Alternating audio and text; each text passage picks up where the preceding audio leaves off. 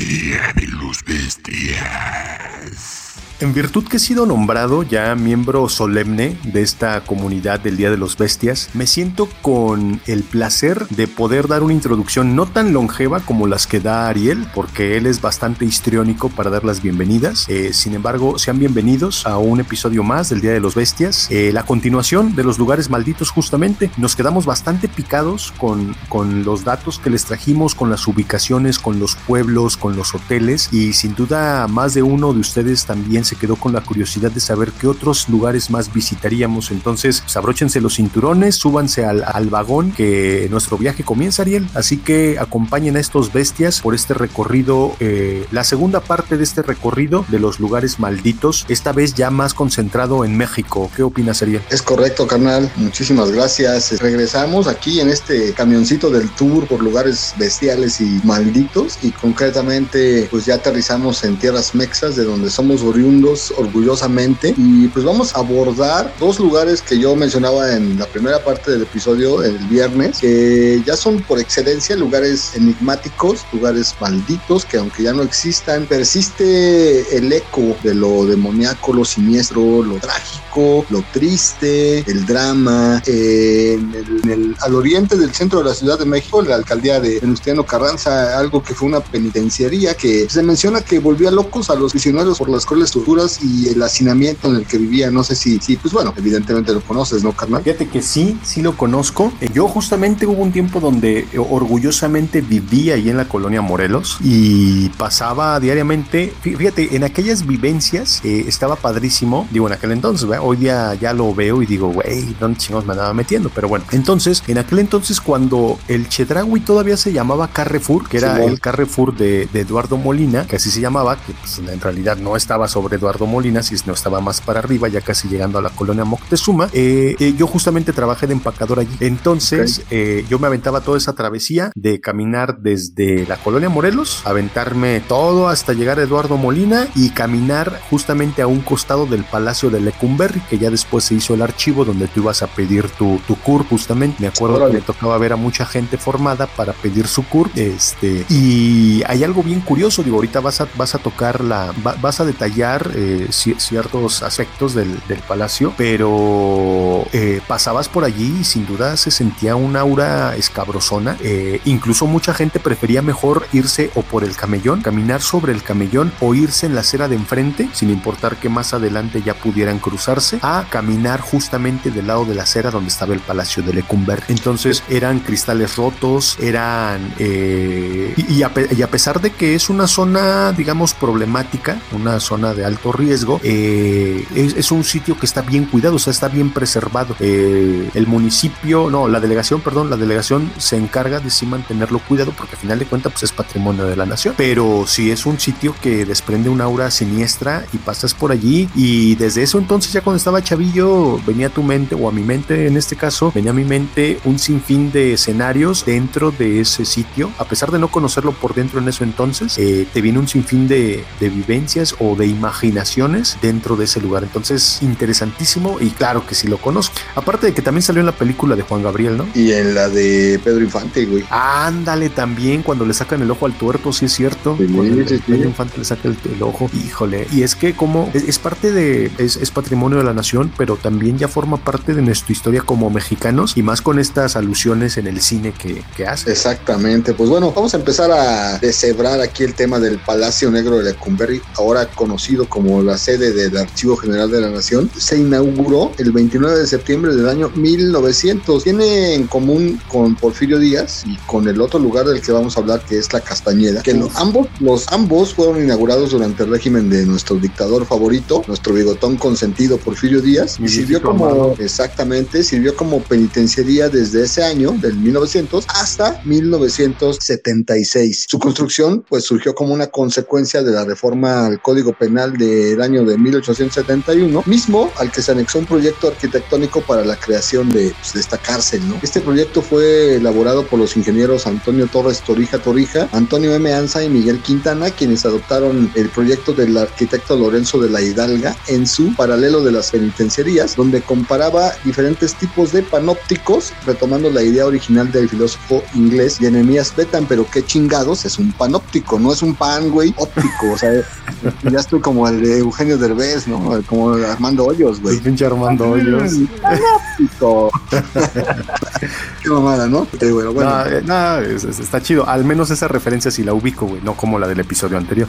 Es que te van a poner ahí como el mamador del episodio, güey, al, al- al abrirte, de, de- desafanarte de, de un tema como otro rollo. No, güey, ahí sí discúlpeme, güey, discúlpeme, pero eh, es más, háblame, háblame si quieres de Jacobo Zabludowski, güey, que era así como que lo peor en México. Eh, háblame, no sé, de, este, de Raúl Velasco, que fue terrible. Háblame de Raúl, eh, de no, de este Roberto Gómez Bolaños, que también es detestable, pero de otro rollo, no, viejito, no lo ubico. Ok, bueno, vamos a avanzarle aquí. Eh, mencionaba los panópticos. Para la nueva penitenciaría de la Ciudad de México, que sería el Palacio Negro, se eligió un predio conocido como la, la Cuchilla de San Lázaro, que era propiedad de un español de apellido Lecumberri, exactamente. La cárcel se construyó en la prolongación de la calle del mismo nombre, de estilo ecléctico y afrancesado, típico del siglo XIX. El Palacio de Lecumberri resaltaba su función represiva gracias a elementos como torreones, aspillas y almenas. Aquí viene lo que les contaba del panóptico y afuera de desmadre. Era un tipo de arquitectura carcelaria ideada por este filósofo utilitarista este, británico Jeremy Bentham a finales del siglo XVIII. El objetivo de la estructura panóptica era permitir al guardián, guarecido en la torre central, observar a todos los prisioneros recluidos en celdas individuales alrededor de la torre sin que estos pudieran saber si eran observados o vigilados. El efecto permanente del panóptico era inducir en el, en el interno un estado consciente y permanente de visibilidad, o sea, nada de privacidad, güey, Sí, olvídate sí, de no, no, no, no. que garantizaría el funcionamiento del poder, la- el ejercicio del poder autoritario, sin Sí, que ese claro. poder este, se ejerciera de manera pues efectiva, ¿no? Ellos no podían saber cuándo se les vigilaba o cuándo no. El edificio responde a ese modelo con una rotonda o cuerpo central poligonal destinado al cuerpo de la vigilancia de la penitenciaría y radial, es decir, alrededor de, de esta rotonda, de forma estrellada que convergen en el espacio central, en el cual había una torre de 35 metros de altura destinada para la vigilancia de todo el penal, güey. Sí. Eh, yo estoy dando pues, todos estos datos para tener el contexto de cómo era el Palacio Negro. Pueden encontrar muchas fotos en internet eh, antiguas eh, de cómo estaba este, construido, ¿no? En, en forma de panóptico. En total, se le construyeron 886 celdas, todas evidentemente vigiladas desde la torre central. Y su primer director fue el jurista Miguel Macedo. Vamos a empezar con los hechos escalofriantes y enigmáticos de, Palacio Negro. El primer hecho sangriento que sucedió ahí ni siquiera fue adentro, fue a un costado, o muchos mencionan que fue en la parte de atrás, cuando el 22 de febrero de 1913 ocurrió pues, el famoso magnicidio de- del depuesto presidente Madero y su vice- vicepresidente José María Pino Suárez, güey. La decena Sí, trágica caray. en 1913, el presidente pues, Francisco. Madero y el vicepresidente fueron asesinados camino a Lecumberri. Oye, güey, este, yo alguna vez me metí al mercado de ahí de Pino Suárez y venden unos pinches guaraches bien ricos. Riquísimo, güey. Riquísimo, riquísimo. Cómo no. Ahorita que justamente mencionaste al vicepresidente José María Pino Suárez, sí, te, te viene a la mente, te viene a la mente eso. El mercado, Sin ¿no? duda. Oye, pero, pero, eh, o sea, tenían, tenían, digo, ahorita vamos a entrar en los detalles de por qué se considera un lugar maldito. Digo, ya de por sí es una prisión, que, que lugar más terrible puede ser una prisión, pero, pero imagínate vivir en ese estado de, de vigilia constante, eh, o mejor dicho, eh, no, no, de- no de vigilia, sino en ese estado de paranoia de que en cualquier momento te están viendo, de que te tienes que portar bien, de que no puedes hacer absolutamente nada porque todo lo observan, eh, más que la reclusión, o sea, el hecho de estar ahí en contra de tu voluntad en un espacio sin libertad, ese sentimiento de estar siendo vigilado en todo momento, dices, ay, güey, es, es, es, es catastrófico para, para, para tu salud mental. Es, es esa- exactamente el efecto que se estaba buscando al construir la prisión de esta manera, basándose en estos modelos de, de este filósofo, de un filósofo, fíjate, de un Sí. filósofo que, que, pues aludiendo quizá a la naturaleza psicológica del encierro y del criminal, pues dijo, estos tipos de panópticos te garantizan que ejerzas el poder a diestra y siniestra sobre las mentes de todos los reclusos. Y sobre todo de manera indirecta, ¿no? Porque no el hecho de que un guardia te estuviera vigilando y estuviera atrás de ti en todo, o sea, no es que tuvieras un vigilante detrás de ti en todo momento, sino que eh, había alguien allá arriba, eh, güey, no mames, pinche alusión a, a la religión súper cabrona, ¿no? El hecho de que la propia religión te imponga que hay un ser divino que te está vigilando en todo momento y pórtate bien, eh, nos hace alusión que dices, güey, en realidad creo que la, la religión, este, bueno, no creo, estoy completamente seguro que la religión no era otra cosa, sino una prisión para mantener a toda la borregada calmada, para que no cuestionen, para que no levanten la voz, para que no hagan, y te ha traído a la realidad, dices, ¿qué tanto mal nos ha hecho este, esquema panóptico, como bien lo mencionas, como sociedad? Entonces está, está interesantón, está muy, muy interesante el tema de... Interesante, bastante interesante. Pero bueno, ya, ya me estoy desviando y estoy filosofando mucho, güey. Eh, eh, sigue con los, temas, con los temas escabrosos de, este después de esto, después de esto que fue pues el magnicidio, aunque ya había depuesto Madero, que hay que recordar que Francisco y Madero es famoso también por porque se menciona que realizaba sesiones espiritistas. ¿eh? Se dice, sí, se dice, está, está interesantón ese trato porque sí se dice que él era, era partidario al, ocultismo también. Es correcto, entonces bueno, ahí ya, ya abonamos, ahí ya ligamos un hecho. Después hay un, hay un, hay un, digamos que artículo de un autor que se llama Marco Antonio Villa Juárez, que publicó relatos e historias en México, algo sobre el horror y la muerte en la prisión de Lecumberri, y él afirmaba esto, decía que los primeros reclusos en llegar, fíjate, Lecumberri se inaugura un septiembre de 1900 y el 2 de octubre llegan sus primeros presos. El primero fue el zapatero Raúl Buendía, de 33 años, mestizo, de, dice aquí entre comillas, de tercera clase social. pues quién sabe cuál era esa, güey, ahorita nada más nos dividimos en aspiracionistas y no aspiracionistas, ¿no? Pero antes había tercera clase social, lo cual sí creo, en un país como México, güey, todo puede suceder. Las crónicas cuentan que se resistió al ingreso y armó un escándalo, armó pedo, ¿no? Después estaba el tenedor de libros puertorriqueño Antonio Andino, que llegó por meterle un balazo a su jefe, güey. Después el tercero fue el canastero indígena Manuel Zúñiga, que apuñaló a su hermano en una borrachera, güey, un caín, un, un caín mexicano. Sí, claro. Después se sumaban a este minúsculo grupo el cochero Pedro Sánchez por encajar un puñal a su amante. ¿Quién sabe si un puñal, este... ¿Quién sabe qué puñal, qué tipo de puñal? Le acuchilló, le acuchilló, le acuchilló. Le acuchilló, güey. Y después Zenobio Godoy, que mató ¿Cómo? a una de las... Zenobio, Zenobio Godoy, ok. Ajá, que mató a una de las ocho mujeres con las que tuvo más de 20 hijos. Este, este nombre Ah, está chido. Zenobio Godoy. Ya ves que luego, luego te piden cuando mandas este cuentos, te piden un seudónimo. Está bien chido. O sea, Ya encontré el mío, güey. Sí, Ya encontré el mío, güey. Zenobio Godoy. Es- Está, está muy chingón, o sea, su- suena chusco, pero te pones a ver todo el trasfondo y está muy chido ese, se- o sea, como para utilizarlo de seudónimo, está perrísimo, güey. Es inolvidable. Cenobio. Ahí viene el seno, el sono, el seno, el cenobio, cenobio Godoy. Está muy chido, güey. Está Sí, muy, ya- ya- pinche ya tengo. nombrezazo que tenía este güey, eh. Pinche personajazo que tenía. ¿Y, y cuán- cuántas mató? ¿Ocho mujeres que de 20 No, no, no, no, no, no. Mató a una de las ocho mujeres. Una de las hijos. sí. Era un pinche cemental macho alfa, güey. Pinche, no, no, no, no, no. Fíjate, uno, uno que, que, que intenta decir, no, güey, los pinches hombres sí valemos la pena, somos chidos, y salen este tipo de ejemplos y dices, verga, güey, por unos pagamos todos, no mames. Sí, güey, bueno, hay que aclarar que pues, tratamos el tema de desmadre, pero sabemos evidentemente que estamos hablando de criminales que pues, Sí, por valen supuesto. pena. Bueno, No, y, y no, y no por nada los, los- los enjaulaban, güey. No por nada los enjaulaban. claro, llegaban a estos lugares, como de conversa. Es, Bueno, sí.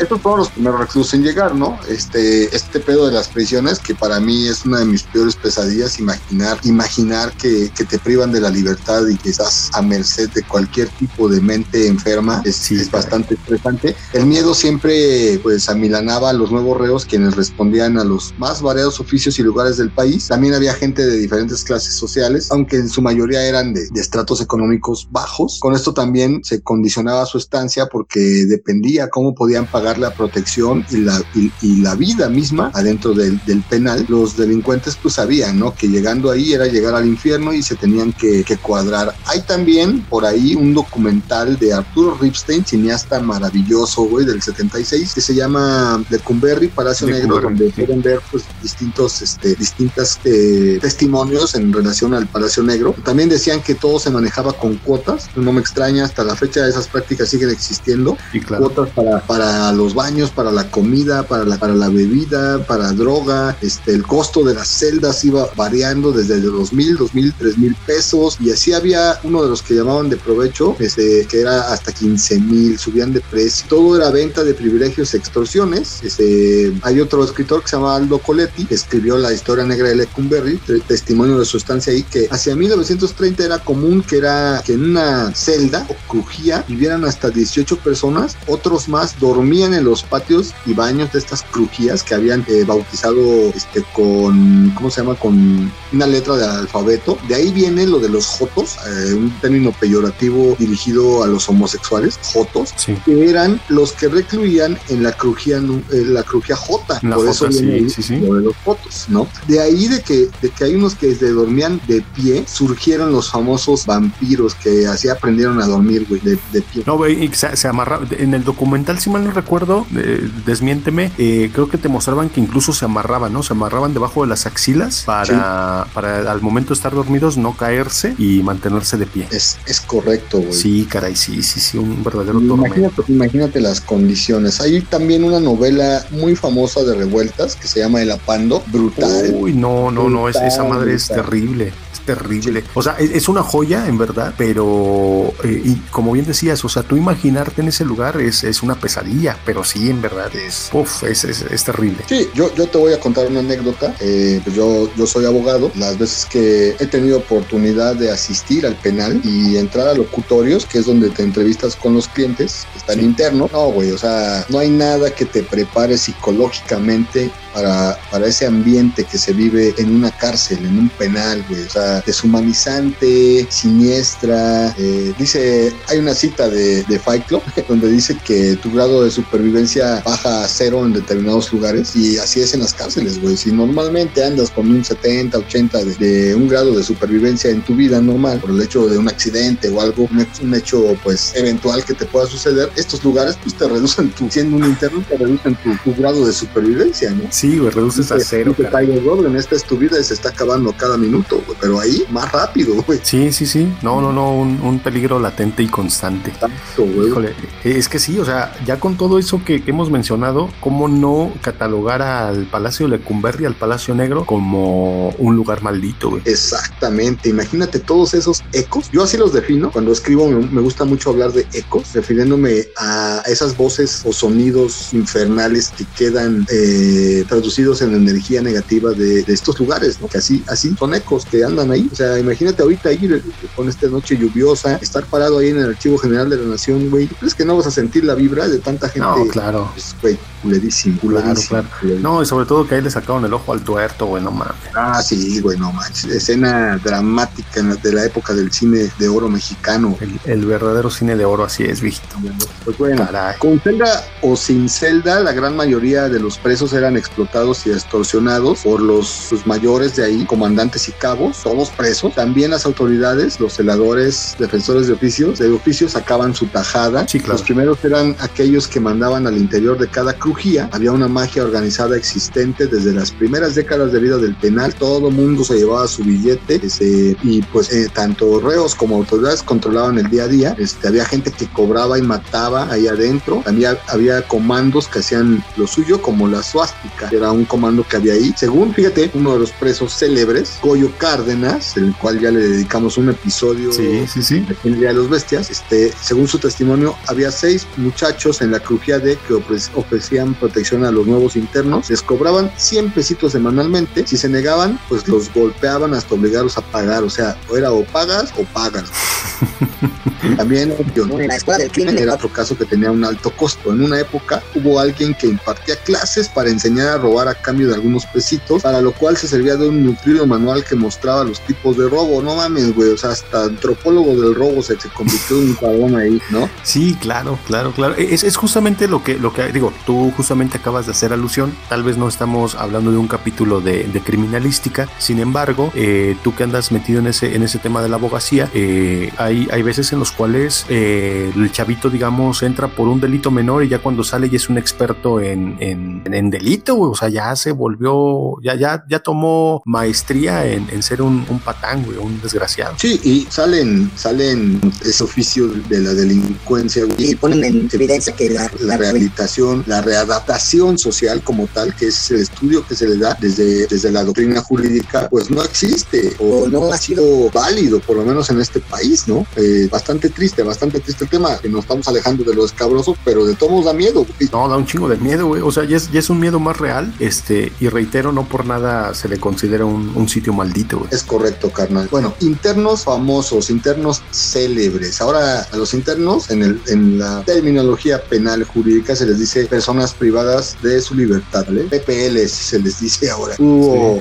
desde Juan Gabriel, Goyo Cárdenas, William Burroughs, cabrón, que estuvo ahí porque mató a su esposa jugando a Guillermo Tell, el escritor de la Guillermo, obra. es- este William Burroughs estuvo aquí en el Palacio Negro. Sí, güey, estuvo cabrón, poco ese sí, tiempo. sí, Mira, ahí te va, ahí te va un dato. A William Burroughs lo saca un este, ¿cómo se llama? Un abogado que se llamaba Bernabé L. Jurado. Anota ese nombre, carnal, porque esta cuarta temporada del Día de los Bestias haremos un episodio que se va a llamar El Abogánster. El abogado por el cual a todos los abogados en México se le conoce, se les conoce así como abogánster. Este abogado llegó a comerse pruebas en juicios, así arrancaba las páginas y se las tragaba, güey, para beneficiar a su defendido y defendió, defendió a William Burroughs. Ah, caray, fíjate. Eh, hay una novela muy famosa de un escritor que se llama Eugenio Aguirre, que se llama El Abogánster. Te la recomiendo mucho. Y va la dedicada a- a Bernabé Jurado, güey, y ahí tocan el tema de, de Lecumberri y de William Burroughs. Ok, perfectísimo. Ahí está la, una de las recomendaciones bestiales. Es correcto. También estuvo el escritor de la onda, José Agustín. También José Agustín, estuvo sí, sí. uno de nuestros primeros asesinos seriales en México, Francisco Guerrero el Chalequero, que a últimas fechas eh, Bernardo Esquinca en su saga Casasola, pues lo, lo, lo, lo menciona el Chalequero en, en una novela que se llama eh, Carne de Ataúd, bastante buena. Es la cuarta parte de, de la saga Casasola. También estuvo Ramón Mercader, el asesino de León Trotsky, José Revueltas, Higinio el Pelón Sobera, Pancho Villa. Hay quien dice que Pancho Villa, se, Pancho Villa se fugó de ahí, pero no. Vamos a hablar después de escapes. No se fugó de ahí, se fugó de otra cárcel. Y también, pues bueno, hubo presos políticos como líderes de la huelga estudiantil del 68, líderes sindicales, eh, había de todo, de todo, luchadores sociales, estuvieron presos también asesinos seriales como pues, el mismísimo Goyo Cárdenas o el narcotraficante cubano Alberto Sicilia Falcón, quien fue uno de los primeros en crear una red para traficar droga a Estados Unidos, que también se dice mantuvo relaciones amorosas con Irma Serrano y Dolores Olmedo, las divas del cine mexicano. Sí, como Y no. También estuvo por ahí el barítono Francisco Sierra, pareja de la cantante Esperanza Iris, estuvo ahí en esa prisión por fraude. No, pues eh, fue, fue este, casi casi parecía como el, el repertorio, ¿no? También. Sí, sí, sí, o sea, hubo bastante eh, interno célebre, famoso ahí, este, o que se hicieron famosos posteriormente a estar recluidos en Lecumberri. Hay, hay una novela de, no, no recuerdo bien de este líder estudiantil, no, no, no sé cómo, no, no recuerdo cómo se llama, que se llama Los días y los años, es de su época que estuvo ahí interno en Lecumberri. Ok. Así llama Los días y los años. Ajá, Los días y los años. Es una novela escrita por. Se me fue el avión, se me fue el avión. Estaba yo. Déjame ver, déjame buscarlo para toda la banda, porque no es justo que abra yo la boca y no les diga, no les diga de quién es esta, esta maravilla de un líder estudiantil de. Ajá, Luis González de Alba, Los días y los años. Es de todo el tiempo que anduvo por ahí en Lecumberri interno después de la, de la masacre del 68. Perfecto. Mira, y, justa- y justamente está en, en libro digital, ya lo tengo aquí. Sí, pueden, sí. lo pueden comprar, está en, en ebook, ahí lo pueden encontrar, la obra. Entonces, este, fíjate, qué, qué buena recomendación para, para aventárnoslo acá, Los días y los años de Luis González cómo, de Alba. cómo todo está, está bañado de cultura pop y, y de referencias artísticas de, en literatura ¿no? y en cine, ¿no? documental y todo. Claro. O sea, el Palacio Negro, pues evidentemente es un ícono dentro de estos lugares de cargas energéticas negativas. ¿no? Ahora vamos a empezar a hablar de eh, algunas historias de terror ahí adentro del, de- de- del Palacio Negro. Una de las más contadas es la de Don Jacinto, quien se le apareció a uno de los trabajadores y le preguntaba entristecido por su esposa. El empleado, intrigado por el fantasma, se puso a investigar y encontró que el nombre del preso era Jacinto y que entró a la cárcel por una mala jugada por parte de su mujer y su amante. Sin embargo, el alma de Jacinto seguía con la, esperanza de que ella lo visitara algún día. Esa es una historia, ¿no? Que, que se hizo muy famosa en Lecumberri. Y también está otra que hablan de un prisionero ahorcado, que era un hombre que se suicidó en un momento de distracción de los guardias tras ser condenado por un crimen que decía no haber cometido. Agarró las sábanas de su cama y se colgó de los barrotes. Algunos cuentan que su espíritu se aparecía en ciertas fechas determinadas adentro del penal, que muchos presos lo vieron. Imagínate cuántas historias no, no se dieron de terror ahí, ¿no, güey? No, sí, claro, claro, claro. Como bien decías, ¿no? Esos, esos ecos energéticos que se quedan allí guardados, sin duda eh, dan para, para muchísimas historias escabrosonas. Es correcto, güey. Ahora, de los incidentes de escape que te, que te comentaba hace rato, durante sus 76 años como prisión hubo solamente dos escapes. Uno fue el del narcotraficante Alberto Sicilia Falcón, que les decía hace ratito, quien huyó a través de un túnel que cruzaba la avenida Héroe de Nacosari. Y el otro fue un estadounidense que se llamaba Dwight Walker, un narcotraficante gringo de cocaína, que, su caso fue presentado por el canal de televisión estadounidense National Geographic en el programa Preso en el extranjero. Este güey escapó con ayuda de su esposa Barbara Walker un 17 de, de diciembre del 75, un año antes de que cerraran el Palacio Negro, de mujer, güey. También se asegura equivocadamente utilizaron un helicóptero para fugarse el 18 de agosto del 71, aunque penal de Santa Marta, Acatitla. Santa Marta. Eh, eh, es que también recordemos que para esas fechas, eh, digamos, decían, se fugó de la cárcel y normalmente, pues como que todo era Lecumberri, ¿no? Entonces puede ser que sí se hayan fugado otras prisiones, pero digamos que en aquella época, pues todos decían, es que se fugó de la cárcel. Inmediatamente la idea general sería, ah, se escapó de Lecumberri, cuando en realidad había sido de, otro, de otra prisión. Es correcto, güey, sí tienes razón. Eso es acrecentar más, ¿no? La, la fama de esta prisión, ¿no, güey? Así es. Bueno, pues derivado de estas historias macabras que contaban los presos a los familiares, pues aunaron el adjetivo negro al nombre de, de, Lecumberri y pasó a conocerse como el Palacio Negro de Lecumberri. También dicen que otra de las causas por las cuales le decían Palacio Negro es que sus paredes exteriores estaban manchadas de negro, güey, eran oscuras por las aguas negras. Es lo que, lo que se menciona en algunos artículos, por eso le decían el Palacio Negro. Ok, digo, ese no le encuentro tanto sentido, pero, pero, pero pues, pudiera ser, digo, no estuvimos en esa época como para desmentirlo, eh, porque yo hasta donde recuerdo el canal está más para arriba, no está ahí cerca de, del Palacio Negro. Ajá, bueno, es una de las versiones que se manejan, el gran canal del desagüe, ¿no? Sí, sí, sí, sí, pero eso está más para arriba, no está ahí en, en, específico. Pero bueno, pues, pues cierran, cierran, el Palacio Negro de, Lecumberri en el año de 1976. Este, ya mencioné que también sirvió para encarcelar y asesinar jóvenes durante el movimiento estudiantil del 68. A la mayoría de ellos los torturaron con golpes y descargas eléctricas en los genitales. Crónica de Elena Poniatowska, que se llama La Noche de Tlatelolco, también bastante interesante. Sí, claro, cómo no, cómo no, cómo no. Una, una, una muy buena novela, una muy buena novela ahí de. Elena, basada en puro testimonio de gente que vivió esta masacre. Le dedicamos un episodio eh, al evento histórico de, de la masacre del 68. Perfectísimo. Pues bueno, esto fue a grandes rasgos uno de los lugares malditos que tenemos en la capital del país, que se llama el Palacio Negro de Lecumberri. Y fíjate, ahorita sigue otro que fue contemporáneo de Lecumberri y que Lecumberri terminó en, la Castañeda, o gente que estuvo en la Castañeda, terminó en Lecumberri. El asesino sería el Goyo Cárdenas. Yo lo estoy ligando de alguna manera por mi mente a esta serie eh, estadounidense que se llama American Horror Story, donde hay un manicomio en la segunda temporada que se llama Asylum. Y, sí, el Asylum. ¿no? Sí, sí, está bastante chido y te imaginas, como ahorita que vamos a hablar de la Castañeda, te imaginas, ¿no? El Asylum y dices, güey, como que tiene ciertos paralelismos con, con la cárcel y también con, con el, manicomio al que vamos a hablar ahorita. ¿Cómo ves, güey? ¿Cuál es tu opinión de Lecumberri? No, a, mí, te digo,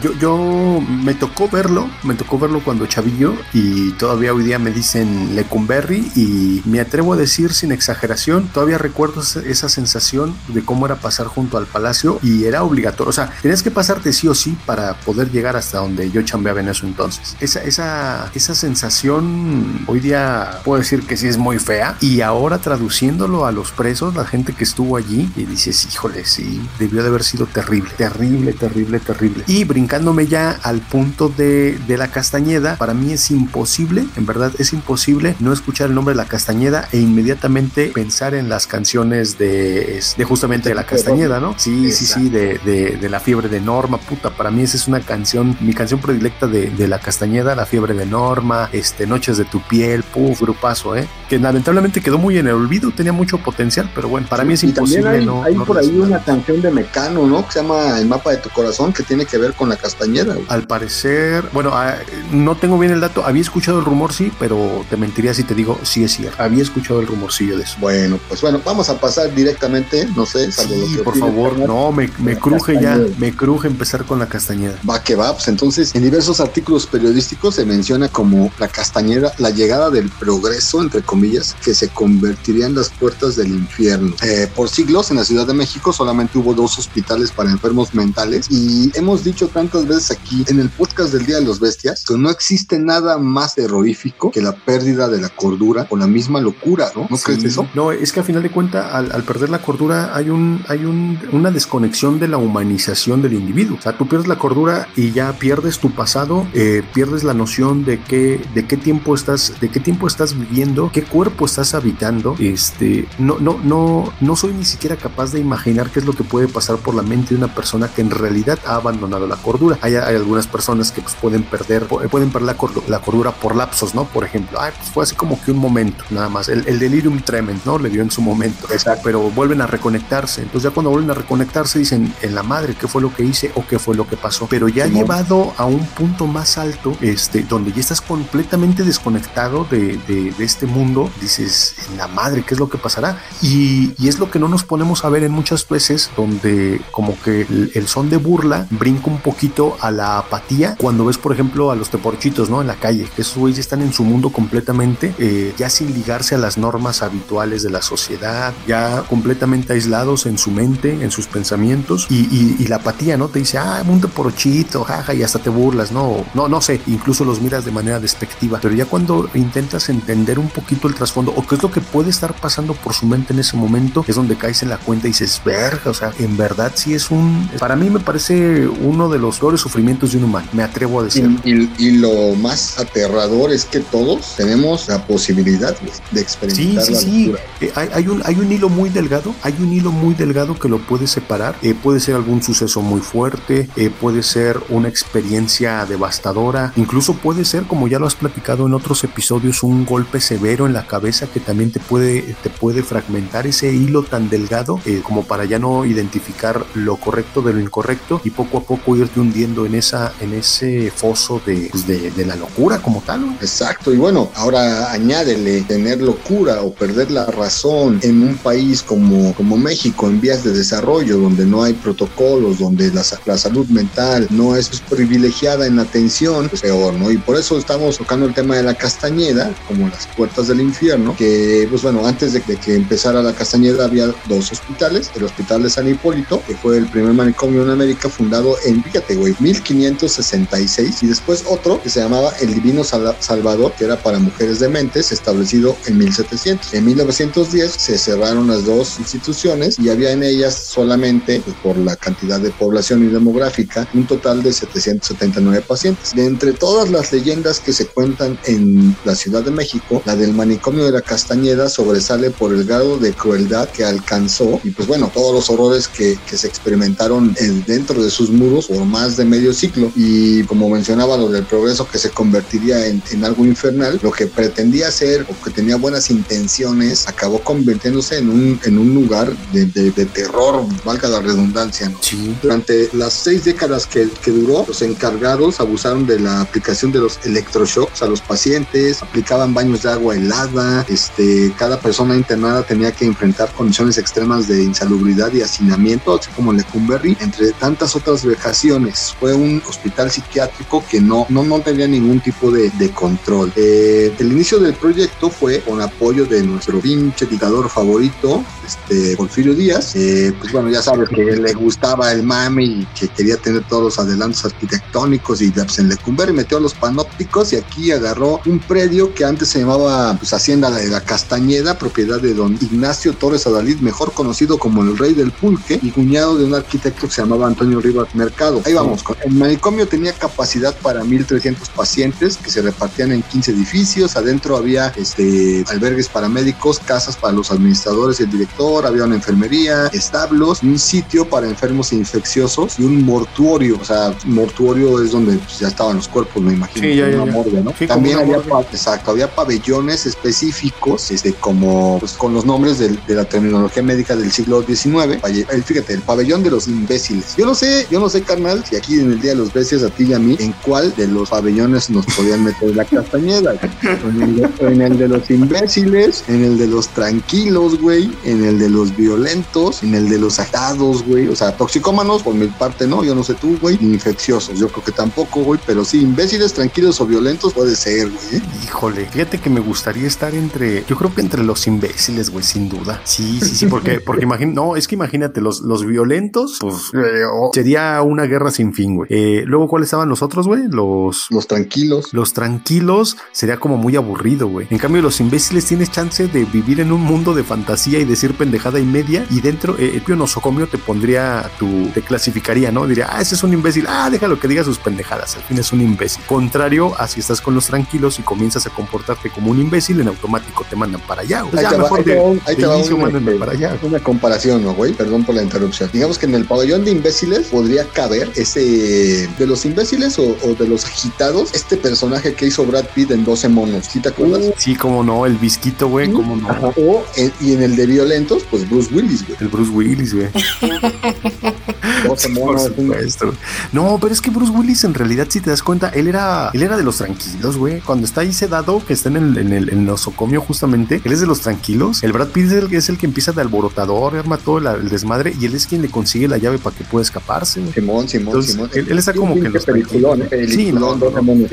El Ter- Terry Gilliam, ¿no? Es el, es el Terry. Gilliam, ajá, exacto, Sí, cómo no, exacto. cómo no, Bueno, el, buenazo. el manicomio pretendía ser un hito en la historia de la atención psiquiátrica en México, pero pues, güey, o sea, no nada más de planes se vive, ¿no? También hay que meterle ahí y ejercer, pues, distintas dinámicas que generen tener algo óptimo, que en realidad no sucedió. Pronto, pues, las cosas iban a empeorar. Este, el espíritu terapéutico con el que fue creado el manicomio eh, se convirtió en abusos, descuido, abandono y horror. Había reclusión de prostitutas, homosexuales y fíjate, güey, otro que tendría que darnos miedo, alcohólicos, güey, solo por esa. Pues ahorita, ahorita a ti y a mí ya nos hubieran puesto unos pinches electroshots, nos hubieran Los huevos, unos unas electroshock en los barras Por briagos, cabrón.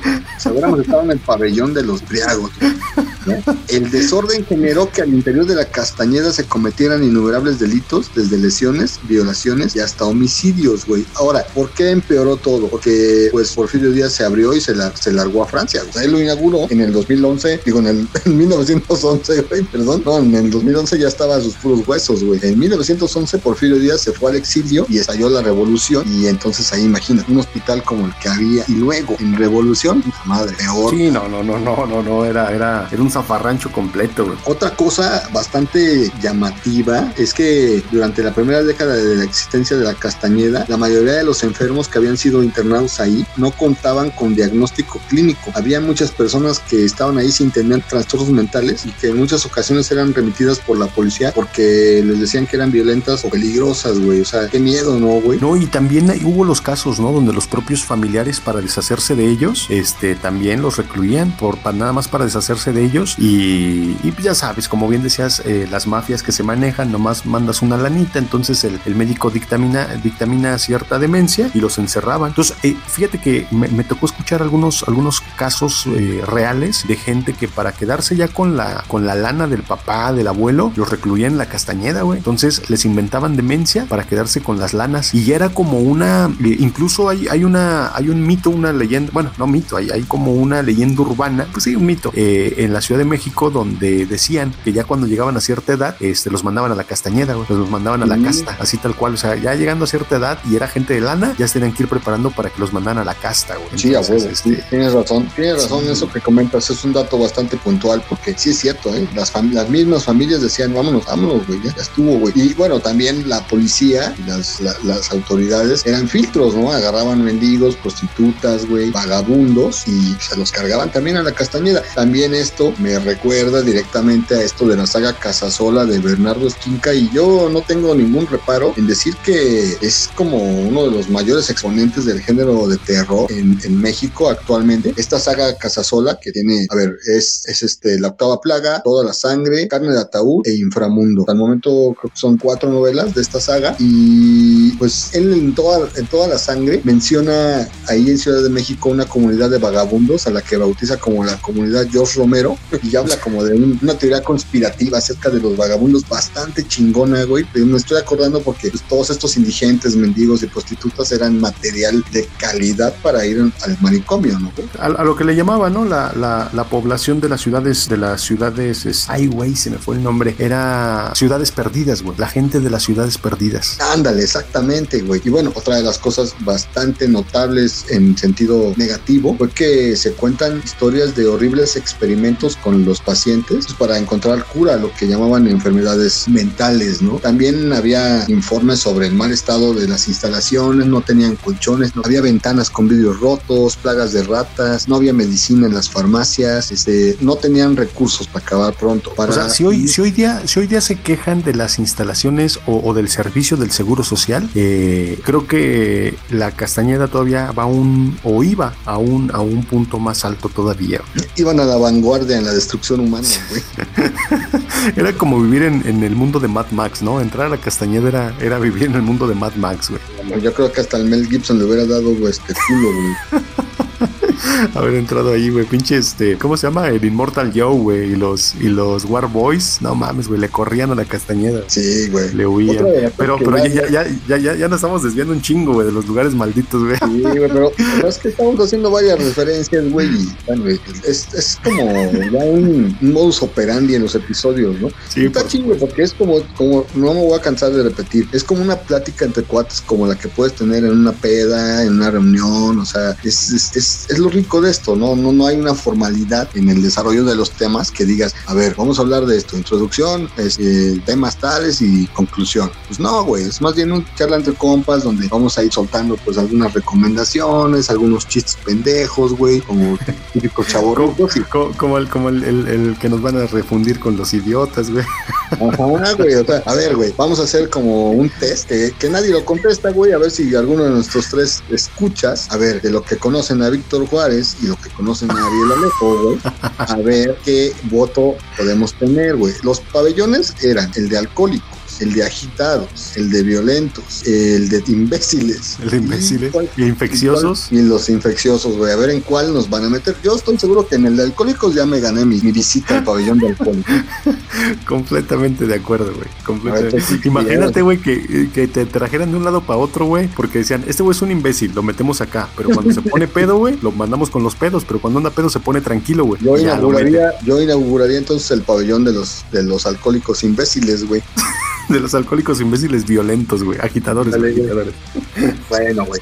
Ya nada más solamente para remarcar, ¿no? Que en la Castañeda eh, eh, se supone que la rehabilitación de los enfermos se convirtió en un espacio para investigar y experimentar neurológicamente y entonces los doctores usaban el cloral, el opio, los bromuros y sustancias que afectaban la corteza cerebral y en 1930 se inició la práctica del shock insulínico y el de metrazol, después el electroshock clásico y la lobotomía. Ya, O sea, la, lobote- la, la- la ya- lobotomización ya era como que lo más, lo más este, brutal, ¿no? Sí, güey, a prácticas psiquiátricas fuera de lo convencional y que pues, difícilmente se veían mejorías en los enfermos, más bien ya era para, pues, para tenerlos ahí hasta que se murieran, ¿no? Sí, sí, tal Sí, cual. O sea, ya, era, ya, eran, ya eran bolsas de carne nada más, güey. Bolsas de carne. Sí, sí, sí. Y luego, pues bueno, ya se menciona en, en estos artículos que, que pueden encontrar en internet. Aquí la investigación del Día de los Bestias eh, no se atribuye todos estos datos, sino que es como un conjunto de, de cosas que andan por ahí en internet, de fuentes que hay por ahí y que pueden encontrar ustedes visitando, ¿no? Y tecleando en sus buscadores. Se menciona que en el archivo histórico de la Secretaría de Salud existen 61.480 expedientes de los pacientes que pasaron por la Castañeda a lo largo de 58 años. Muchos tienen pocas, poco claras las razones de por qué estuvieron ahí, así como su diagnóstico médico, güey. O sea,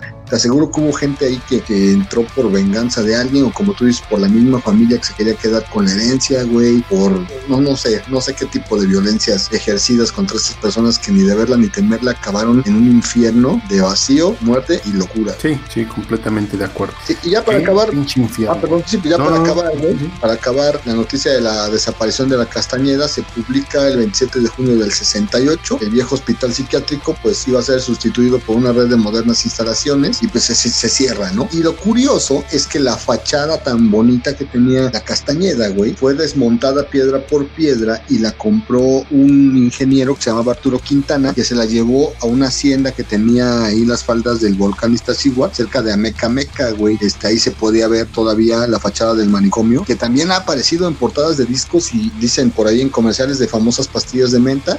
Decía que Mecano grabó unos videos musicales ahí, según esto, en la fachada. Y este, hay una serie que se llama El Hotel de los Secretos, donde se ocupa de, la fachada. El, pues bueno, se, se identifica fácilmente porque el manicomio que todos conocían como la puerta del infierno es de alguna manera inconfundible. Y repito, los pabellones, para quien nos quiera integrar ahí a Víctor Juárez o Ariel Alejo, eran en, fíjate, yo ya encontré uno nuevo aquí, güey, que no había mencionado, el pabellón de los distinguidos, los alcohólicos, los tranquilos, los peligrosos, los epilépticos, los imbéciles, los infecciosos y los agitados. Yo creo que estaría yo en el distinguido, en el alcohólico, en el tranquilo y en el de los imbéciles. No, yo, yo sí me recluiría directamente en el, dos, en el de los imbéciles para tener la libertad completa y expresarme sin miedo a que me cambiaran de pabellón. A huevo que sí, güey. Pues este es otro de los lugares eh, malditos por excelencia en tierras mexas, en el, ubicado en el corazón del país, la Ciudad de México. Y pues bueno, ya para, estamos a punto de terminar eh, esta segunda parte de nuestro episodio 10, último episodio de la tercera temporada y solamente nos queda mencionar pues lugares malditos en, en la literatura o en el cine, ¿no? Pues es sobra decir, ¿no? Stephen King, Lovecraft o, o todo la cinematografía nos muestra cómo el horror vive en pueblos pequeños, ¿no? Lugares como Salem Slot o el lugar de los chicos del maíz, incluso uno que traes por ahí de, H.P. Lovecraft, que es un pueblo bastante icónico, pueblos olvidados que pertenecen al imaginario colectivo y que muchos escritores utilizan como decorado para, para sus historias, ¿no? No es ninguna mentira que las, las tramas y los tropos de aquí en el género del terror,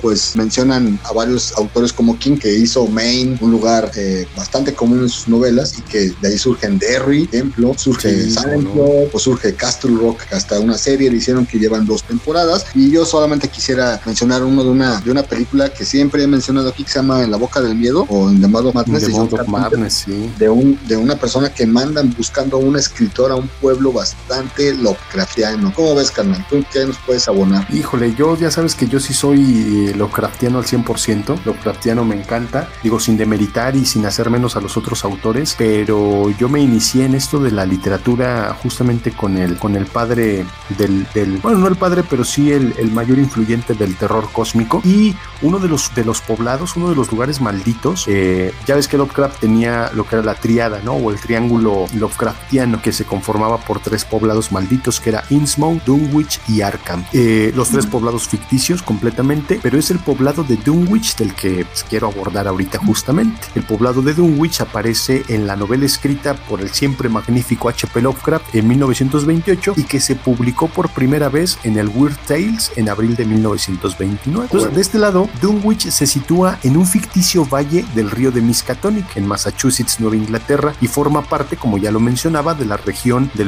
del, del triángulo Lovecraftiano o el triángulo de Lovecraft de estas tres ciudades míticas. Los habitantes del lugar son característicos porque se describen como endogámicos. Para los que se preguntan qué es la endogamia, pues son los que copulan y que se casan entre familia. Eh, no tenían educación, eh, eran muy supersticiosos y mientras que el propio pueblo se describe como económicamente pobre, eh, con muchos edificios decrépitos y abandonados, el poblado justamente siente, se siente esa desolación, ese, ese sitio árido y abandonado por lo que vamos a platicar ahorita. Ya después el horror de De, de Lovecraft no se vuelve a mencionar, o sea, nada más sale en este, en este cuento, en el horror de Dunwich, entonces el poblado de Dunwich no lo vuelve a mencionar Lovecraft con tanta precisión, este, sino hasta después que nos da una pista, eh, la pista antigua en 1929, y eh, después August Derlet, que como bien sabemos perteneció al círculo Lovecraftiano, en sus obras, so, eh, sobre todo en la habitación cerrada que se publicó en 1959. Ahí da una pincelada y menciona muy brevemente nada más el poblado de Dunwich. Y ya muchas historias se inspiraron eh, de los mitos de Cthulhu, realizadas también por los otros autores que, que también seguían el círculo Lovecraftiano. A grandes rasgos, digo, para no entrar mucho en detalle, a mí me encanta siempre hablar de Lovecraft, pero bueno, la, la, novela de Lovecraft, en este caso, bueno, la, novela de El horror de Dunwich es una narración breve en comparación con otros, con otros autores. Entonces todo se concentra en Wilbur Wateley, que es el hijo de una mujer albina y deforme, que se llama Lavina Wateley. Pues por ello todos ellos son familia y por ello mencionábamos el, tema de la endogamia. Entonces, y el padre eh, del, de, Wilbur Wateley, que es el protagonista del cuento, es, eh, es desconocido. Nadie sabe quién es el papá de, de Wilbur Wateley. Su abuelo, el viejo Wateley, afirmaba que algún día Wilbur, protagonista, iba a nombrar a su padre desde la, cumbre de Sentinel Hill, que es ese, ese lugar tan, tan emblemático justamente de la novela. El nacimiento de Wilbur se encuentra rodeado de extraños sucesos como un extraño grito el de la noche, de los, de los ladridos de los perros, las aves que se mencionan con mucha frecuencia que son las chotacabras, que así les llama chotacabras, le, le, llama el buen, el buen Lovecraft. Entonces su crecimiento también fue fuera de lo normal, teniendo un desarrollo demasiado, demasiado eh, ágil, demasiado apresurado y creciendo un ritmo anormal, llegando a, la virilidad, eh, digamos, en, tan solo una década, en 10 años, llega ya a convertirse en un, en un hombre ya mayor, en 10 años. Al vivir aislado del resto de los habitantes de Dunwich, fue el abuelo, el viejo Wateley, quien se encargó de su educación. Entonces, con él fue con quien aprendió rituales oscuros y adquirió amplios conocimientos en brujería. Entonces, puta, a partir de aquí ya te empieza a volar la cabeza tremendamente. La trama inicial gira en torno al deseo de Wilbur de obtener una versión completa del Necronomicon. Se supone que su copia en inglés eh, es imperfecta e insuficiente para su objetivo, sin embargo, eh, debe conseguir que los primigenios regresen y para ello Wilbur y el viejo Wateley tienen que, eh, digamos,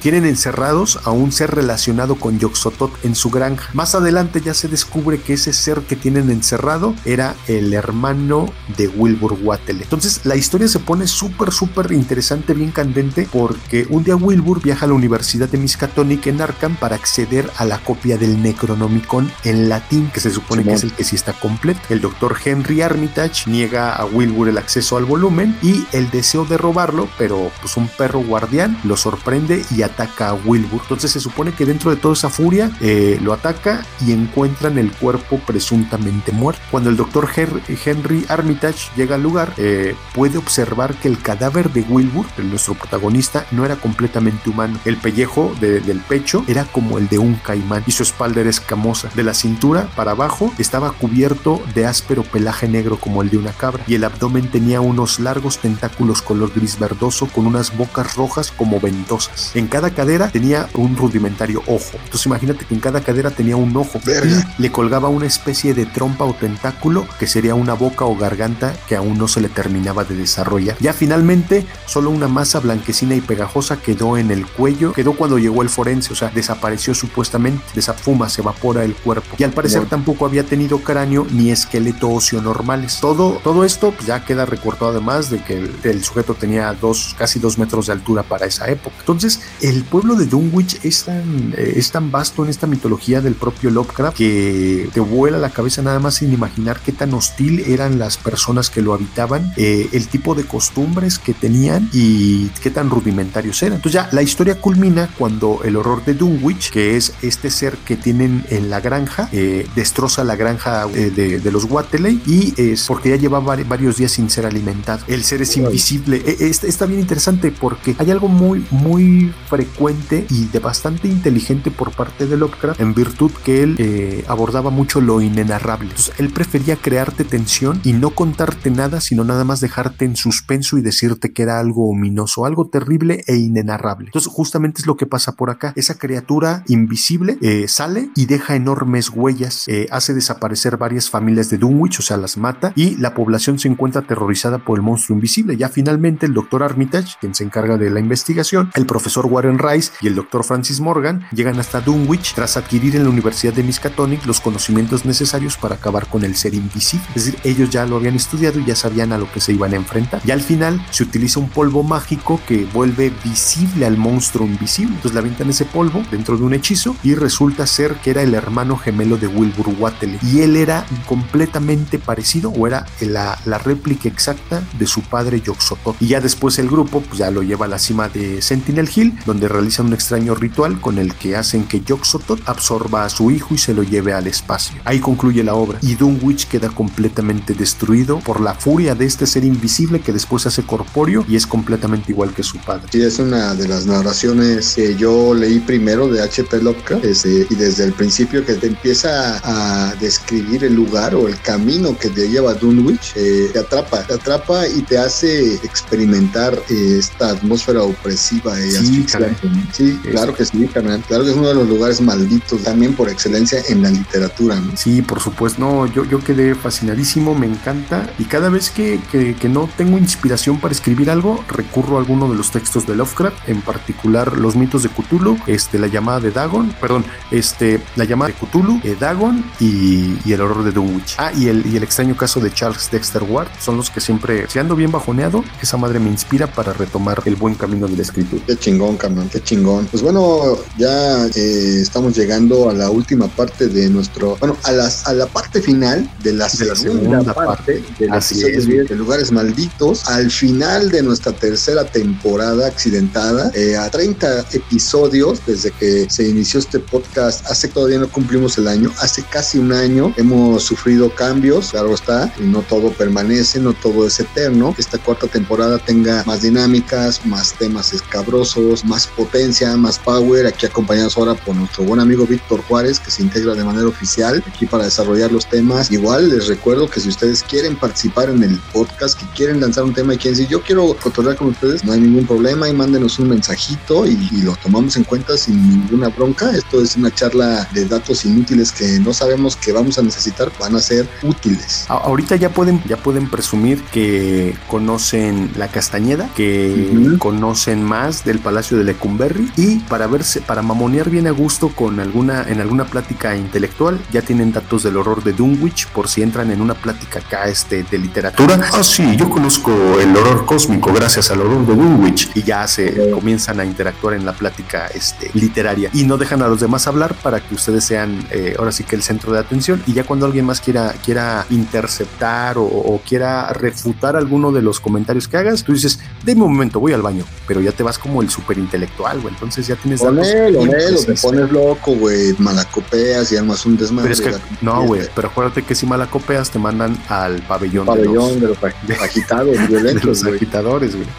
Bueno, yo, yo, yo sé que hemos hecho muchas recomendaciones a lo largo de estas dos partes del episodio 10 de Lugares Malditos, pero no me quiero ir sin recomendar un libro de cuentos que eh, tiene estrecha relación con esta última parte de, y más que nada sobre Lecumberri y la Castañeda. Es un libro de cuentos escrito por Lola Ancira, a la cual en mi proyecto del Informe Bestia ya reseñé su, su, libro que se llama Vals de los Monstruos y ahora eh, está promocionando este que se llama Tristes Sombras. En este libro los cuentos dan voz a aquellos que han sido marginalizados, condenados a vivir entre las sombras de la locura, la nostalgia, la pérdida y la desesperanza. Ojo aquí, ¿eh? los personajes, vencidos por la vida misma, se refugian en el recuerdo de lo que tuvieron, en el abandono, las promesas caducas y el desaliento. El psiquiátrico La Castañeda y el Palacio de Lecumberri son los espacios que albergan el último destino de cada protagonista cuyo final es la inevitable metamorfosis a sombras. Es decir, este, este libro de cuentos eh, publicado por Editorial Paraíso Perdido que se me hace que están haciendo un, un, un trabajo genial en cuestión de, de, darle voz a estos autores noveles independientes y publicando en el género del cuento y de la novela también tienen colecciones, ¿no? Cuento y novela y en la del cuento está esta de compilado de Lola Ancira, la escritora queretana de, de fantástico y terror, que es eh, a mi gusto una muy buena referencia para esto de los lugares malditos, carnal. No, pues mira, qué buena recomendación, qué buena recomendación de Lola Ancira. Entonces, ya ahí tienen bastantes recomendaciones y este y un librito nunca cae mal. Y más, fíjate que eh, eh, ya para concluir este tema de las recomendaciones,